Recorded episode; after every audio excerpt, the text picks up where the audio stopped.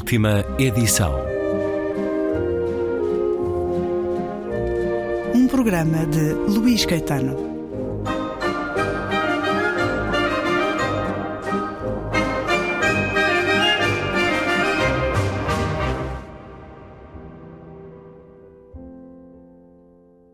Às primeiras luzes, e disparando como a égua selvagem, a fotógrafa parte para a sua campanha de captura de nuvens. Entretido nos jogos lúbricos que Paula lhe proporciona e que lhe aproveitam como espairecimento da concentração do espírito, ele suspende a redação nunca definitiva das Fontes Galaico-Portuguesas da Poesia de São João da Cruz, análise histórico-literária e comparativística.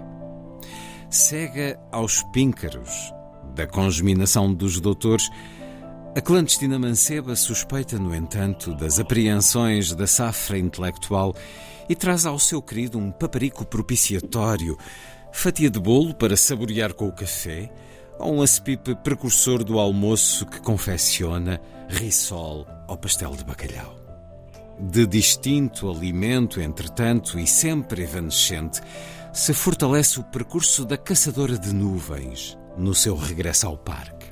A teoria de nuvens que Bárbara desenvolve não se limita, porém, ao que se lhe faz visível e lhe ameniza por momentos a intranquilidade. Aquilo que se situa mais além, reflete ela, justifica-lhe a loucura e confirma na irmandade dos estonteados de Deus, gente que vive da expectativa de que o firmamento lhe ofereça o carro de ouro, o fulminante raio ou a escada angélica.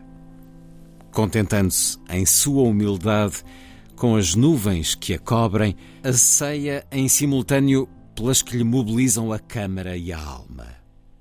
Não se restringem tais nuvens às que anunciam as chuvas nos campos de Kerala, às que pairam sobre o vulcão Bardabunga ou às que o vento lentamente esgaça sobre o atol de Tuomotu. Nenhuma se contém no que se vislumbra e qualquer delas se dissolve em si mesma. Na tarde de março e à hora a que as nuvens se lhe desenham na derradeira morfologia, um fiapo branco solta-se na treva e voa para a nebulosa do seu destino. Ascende vertiginosamente antes de se dissipar e gemem os animais na conturbação dos seus sentidos ou exasperam-se de medo e fúria até que o sono os pacifique. Os amantes desenlaçam-se na origem dos rios que rasgam a terra. E ao reentrar a alucinada na sua residência, ninguém lhe pede o roteiro da peregrinação. E é um certo do novo romance de Mário Cláudio, intitula-se Teoria das Nuvens. Dá-nos na capa um belo estudo de nuvens, da autoria de John Constable. A edição como sempre, da Dom Quixote. Bem-vindo uma vez mais à Antena 2, Mário Cláudio, uma rádio onde escutamos regularmente com as suas crónicas, fósforos riscados no vento. Agora vamos ouvi-lo um pouco sobre este novo livro. Ainda há poucos dias, em Lisboa, foi muito fotografada e falada uma nuvem ovalada que eh, surgiu nos céus da capital, pela sua forma invulgar e cores deslumbrantes. Lemos nas notícias que pertence à categoria autocumulos lenticulares. Ora, as nuvens trazem desde sempre uma aura de fantasia e imaginação, por isso tantas vezes se utiliza a expressão andar nas nuvens, associada a essa contemplação distraída e criativa porventura uma certa loucura, como dizem desta sua personagem, Bárbara, esta professora, bibliotecária, fotógrafa, mãe de crianças que não gera. Ela guarda as nuvens pela fotografia. Sabemos que não é possível haver uma nuvem igual a outra. Também é assim na diversidade com as pessoas, nesta galeria de personagens de Mário Cláudio que neste livro tem direito a uma lista elencada de uma vintena de personagens. Ora, Mário Cláudio, à semelhança da sua personagem Bárbara, ou de Goethe, ou de John Ruskin, que aqui convoca, As nuvens também prendem muitas vezes o seu olhar, a sua divagação? Muito obrigado, Luís Caetano, pelo convite e pelas palavras que me dirigiu e também pela, pela forma tão perceptiva como leu o, o meu texto e o interpretou. Eu acho que sim, eu ando muito nas nuvens. De resto, eh, por, por, vários motivos. Primeiro porque quando se está numa idade avançada, como é o meu caso, eh, de alguma forma está-se mais próximo das nuvens, ou pelo menos desejadamente mais próximo eh, das nuvens. E seria uma das razões. As outras é esta, é, seriam estas. De facto, quando nós olhamos para a frente em termos de futuro, eh, ele parece-nos tão ameaçador nos nossos dias eh, e quando olhamos para trás eh, arriscamos-nos a transformar-nos numa espécie de a vida num, num, fado de má qualidade, melancólico e, e choramingas, não há nada como olhar para cima. Em vez de olhar para trás e para a frente, olhar para cima. Claro que corre o risco de de tropeçar e de nos estatelarmos, mas isso faz parte dos riscos normais da vida de cada um de nós. Mas o seu fascínio vai ao ponto de aprender sobre a morfologia das nuvens, por exemplo? Sim, é, é uma ciência ou uma arte que todos nós podemos praticar. Eh, eu não sei se aparece no livro, já não me recordo muito bem, mas há um texto muito interessante do Ruskin, que foi um, um historiador, John Ruskin, eh, vitoriano. Ele classificava a morfologia das nuvens. Classificava a morfologia das nuvens e, e ele espantava-se de que o ser humano olhasse tão pouco para as nuvens, porque, eh, a não ser na infância, na infância olhamos muito e tentamos histórias uh, fascinantes nas nuvens, personagens incríveis do reino animal, rostos, paisagens, uma série de, de, de situações, digamos, de, fascinantes e fantásticas, mas a partir da idade adulta reparamos pouco nas nuvens. No entanto, todos os dias as nuvens são diferentes eh, e todos os dias se encontram espetáculos de nuvens eh, absolutamente empolgantes, como aconteceu com essa nuvem que surgiu agora em Lisboa, em Lisboa, com o pôr do sol. Neste momento estou em frente ao mar, ainda não está exatamente nessa altura. Mas já, mas... já assiste a essa paleta de cores espantosa. Sim, Nós uh, esquecemos de que o céu é esse extraordinário museu que nos Exatamente. que muda é. todos os dias e que nos permite Exatamente. esse gesto tranquilo da contemplação. Por isso associa à infância a essa sensibilidade que porventura sim, sim. a vida nos vai fazendo perder. Exatamente. E à própria eu, poesia. Eu acho que sim. Olhar o céu, a pessoa tem o céu de verso, é?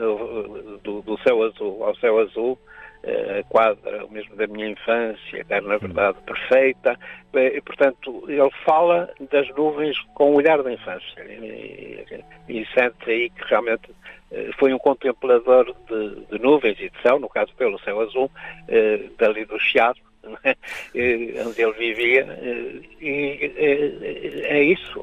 As crianças são particularmente atretas a reparar em coisas em que nós nunca reparamos, não é? Na marcha de uma formiga, não é? Eh, ou na, na forma de uma nuvem, lá está, ou eh, de uma pedra, coisas desse tipo, em que depois deixamos de, de atentar.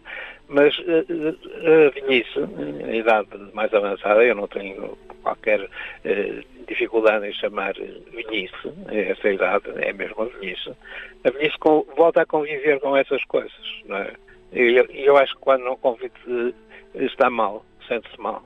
Se a velhice não for contemplativa, não é, de alguma maneira, desde que a condição física o permita, eh, é uma velhice em que se perde muito, não é, da, daquilo que, eh, apesar de tudo, ainda constitui um horizonte, um, um horizonte de nuvens, mas um horizonte. É um gosto conversar consigo enquanto contempla então um horizonte, à hora em que gravamos esta conversa, já um entardecer quase crepuscular. Mário Cláudio, Teoria das Nuvens, novo romance, onde prossegue uma visitação do místico, nada incomum em si, foi dominante uh, o misticismo no seu romance anterior, Apoteose dos Mártires, sobre o qual também conversamos. Neste novo Teoria das Nuvens é muito forte a presença de San Juan de la Cruz, outro Sim. dos poetas santos a quem O autor, Mário Cláudio, no próprio romance, dirigindo-se aos leitores, como também muitas vezes acontece, agradece, presta tributo a San Juan de la Cruz, agradece-lhe a iluminação que lhe deu para este livro. Sim, mas eu não circunscrevo a mística à religião. A mística vai muito para além disso. Há toda uma mística uh, na política, ou pode haver. Humana, sim. Humana. Há uma mística indiscutivelmente na área do desporto, não é? que assume quase a, a dimensão, às vezes, de uma religião e de uma religião muitas vezes torcionária, segregacionista, eh, sectária, mas é uma religião, não é? Sem dúvida, com todas as características das religiões do culto, por vezes um pouco histérico, exatamente. E, e, realmente nós sabemos que isso aconteceu ao longo da história humana, não é? Mesmo eh, nas fases mais eh, brutais e, e, e mais desumanas da história humana, essa mística esteve presente não é? esteve presente nos termos Inquisição, esteve presente no nacionalsocialismo, esteve presente no, no fascismo, é? em todas essas fases, foram fases difíceis, é? esteve presente também no, no, no, no, mundo soviético durante o período stalinista, eh, as, mistas, as místicas podem ser altamente perigosas, muitas vezes são muito perigosas, mas podem ser também libertadoras, não é? Tudo depende da, da perspectiva. Eh, eu acho que não se pode viver sem isso, sobretudo hoje em que as pessoas estão a enfrentar um universo cada vez mais igual a si mesmo e elas próprias são muito iguais umas às outras. Todos nós somos cada vez mais iguais uns às outras, andamos todos de pelugímetro, não é? E isso faz com que eh, muitas vezes não seja possível estabelecer um diálogo de complementaridades, em que as pessoas eh, trocam opiniões, há um grito, às vezes, ou um, uma espécie de, barulheira em vez do diálogo, não é? Cada um defende o seu ponto de vista de uma forma eh, muitas vezes monologante, não é? E em que realmente o outro não está, eh, não está presente e não está presente como um, como um elemento enriquecedor da vida, não é? Uh, perdemos isso, não é? E estes personagens destes livros foram construídas, construídas propositadamente como figuras um pouco neutras, sem carne e osso. Não são uma personagens empolgantes, as coisas que lhes acontecem uh, são anódinas. São uh, um pouco como as próprias nuvens. Exatamente, as nuvens de um dia cinzento. Essas, não é? Aqui, é verdade. Aqui se refere ao próprio autor. Invade então o centro documental que ostenta o nome do que o inventa como personagem. Escabicha de um lado e salta para o outro, sorripiando descaradamente quanto papel desentranha, fontes utilizadas na redação das obras de Mário Cláudio, folhas e folhas manuscritas, recortes de jornais e revistas de variadas épocas e páginas avulsas de blocos de notas, testemunhando com a possível lucidez os abusos do sonâmbulo, aparece-me a trancar os batentes rolantes dos arquivos, a acionar o alarme e a avisar as autoridades do assalto que me vitimiza. Esta escrita tão de Mário Cláudio, este olhar a uma realidade que uh, reúne também aquilo que é o seu espólio, a sua é. documentação, mas olhando para esta expressão que utiliza aqui, inspiração às vezes em jornais e revistas, há muito disso aqui também? Há muitas histórias da vida real que ah, levaram ah, a este romance? mas também há essa sensação permanente de, efemeridade de tudo isso. Ou, nada disso fica, não é? Nada disso, aliás, passageiro. Pouco fica, pouco fica, pouco fica de alguma coisa, mas nada disso fica. É? Ainda hoje eu falava de um caso que todos nós conhecemos, é? De, uh, do destino de uma obra literária ou do que ficou de uma obra literária, daquilo que se chama o espólio ou as intenções do, do, do que desapareceu. No caso do Eugênio de Andrade, é? Eugênio de Andrade, que eu conheci muito bem, com quem convivi muito, uh, tinha duas preocupações uh, fundamentais, que uh, a coleção dele de manuscritos, quadros, correspondência, tudo isso, não fosse parar a uma instituição, uma instituição pública, tipo biblioteca, ou, ou faculdade, quando acabou, acabou por ir parar. Foi, foi dividido entre a Biblioteca Pública e a Faculdade de Letras do Porto. De facto, aquela fundação que, que ele criou eh, provavelmente ele tinha noção da, da limitação e da, eh, do tempo e sabia que realmente a eternidade não existe a esse nível, mas ele esperaria que durasse mais do que apenas dois anos ou três que durou após a morte dele. Portanto, nada garante nada. Não é? E, e, nós interrogamos-nos muito sobre essa longevidade das coisas. A, a tal marca que, que, sim. Uh, que tantos ambicionam. Um caso, um caso que eu me beirei, conhece bem, e, e nessa altura tive um, um grande apoio aí da, da, dos vossos arquivos, é o caso da Sugia. A Clermina Sugia foi uma grande violoncelista, todos nós sabemos, eh, deixou muito pouca obra gravada, não é? Eh, há uma, uma edição da, da Rhys Mathers Voice, não é? De alguns fragmentos de coisas. Ela teve imensos concertos e fez, tocou imensos autores e não ficou nada. Porquê? Porque ela morreu na, no limiar da microgravação, não é?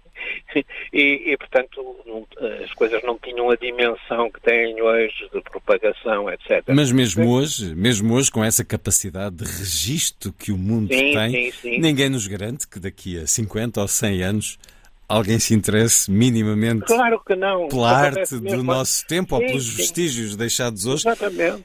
E isso é também, faz parte também deste seu livro, porque há aqui um erudito colecionador uh, cujo esplêndido espólio acaba por ser uh, separado num leilão londrino. Uh, quem é este seu Damião Sepúlveda de Vasconcelos, Mário Cláudio? Era um homem também que tinha uma mística, e a mística dele não passava pela criação uh, artística ou, ou, literária, mas passava por algo de semelhante, não é? Que, que é o colecionismo. Não é? E também nessa área, a área do colecionismo, a, a, a mente do colecionador é uma mente muito interessante, eh, por vezes muito doentia também, mas, mais uma vez, tudo aquilo se esfumou, tudo aquilo que ele foi recolhendo e quis guardar para, não sei, não sei, não sabemos bem para quem, para os herdeiros, ou para ele, ou para se autocontemplar naquilo que, que ia recolhendo, não é? As coleções, não há nenhuma coleção que se, que se complete, não é? Todas elas levam a outras coleções, não há coleções definitivas. Tudo isso acabou por se esvair, não é? Esvair dessa forma. Mas repare, por exemplo, mesmo na, se nós tomarmos a criação artística ou literária como uh, uma, uma dimensão da busca do transcendente, era, era disso que estamos a falar, e ainda continua a ser talvez para certos ouvidos um pouco estranho ou reacionário estar a falar nestas coisas, é? há, umas ortodoxias que proíbem isso, etc. Mas repare, eh, certas figuras da nossa literatura, muito próximas de nós, foram grandes figuras, para mim foram mestres, muitas delas. As novas gerações não conhecem, não é? O José Cardoso Pires eh, falaram um jovem de 20 anos, eh, enfim, com algum conhecimento da área literária, eh, o mais natural é não saber quem foi. Virgílio Ferreira, Carlos Oliveira, foram grandes figuras da nossa literatura. Não é? E repare onde é que eles estão. Vamos tentando combater essa efemeridade, esse esquecimento da grande arte, naquilo que cada um de nós pode fazer. Mário Cláudio, o seu centro de estudos em Venade, eh, no município de Paredes de Coura, é também essa luta contra o efêmero e esse contributo para a construção de algo mais a partir daquilo que reuniu. E por falar, uh, espero que seja real, a propósito deste seu personagem, Damião Sepúlveda de Vasconcelos, que estas xilogravuras preciosas de Lucas Cranach estejam de facto consigo, a salvo, como aqui nos diz a certa altura, uh, xilogravuras constantes da brochura antipapal Passional Christi und Antichristi. É, é, é, tudo isso corre perigo, não é? Não, não se garante que, que, ele seja um bom, um bom uh, curador administrador e... ou curador ou de, de, todo, de todo esse património. É, é interessante que o pode haver um incêndio, não é? Já não falo no, no meteorito, no célebre meteorito que um dia vem por aí fora. Mas pode haver sempre um incêndio, pode haver uma inundação, coisas desse tipo. Há uma história muito engraçada passada com o Huxley, com o Aldous Huxley. Ele tinha uma coleção prodigiosa de livros, uma grande biblioteca, eh, muitos documentos, correspondência, etc., onde ele se Machado, e onde escrevi a sua obra, que foi uma, uma obra notável, que marcou uma época, pelo menos. E um dia houve um grande incêndio. Houve um grande incêndio e toda a gente veio ter com ele, tentando animá-lo, porque ele devia estar de rastros, com um incêndio que ardeu tudo. E ele disse: Nunca me senti tão livre como agora. E eu compreendo perfeitamente isso, não é? Compreendo isso. É? Isso não significa que se houver um incêndio lá no meu centro, não seja eu o pirómano ou o incendiário. Isso não quer dizer isso. Até porque a arte, apesar de tudo, não sabemos o futuro, obviamente, mas do passado continuamos a venerar e a agradecer e a construirmos-nos com a arte, por exemplo, da pintura que faz tanto parte de si naquilo Exatamente. que escreve, e aqui temos neste romance Van Gogh, El Greco, Renoir, Corot, Turner, uh, George O'Keeffe, Magritte. É um desfile de grandes, grandes artistas, grandes pintores, aquele que nos oferece neste livro, como em muitos outros. Teoria das Nuvens, o novo romance de Mário Cláudio e o horizonte, como está neste momento, esse infinito que contempla Mário Cláudio? Olha, o céu está limpo, eh, talvez por haver uma, uma grande ventania.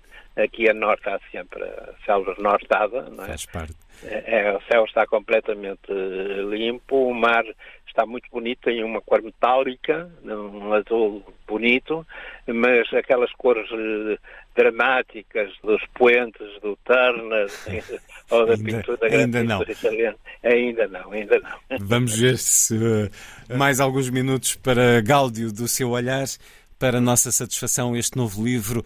Mário Cláudio, muito obrigado por mais esta conversa é na Antena 2. Luís Caetano, muito obrigado. Um abraço.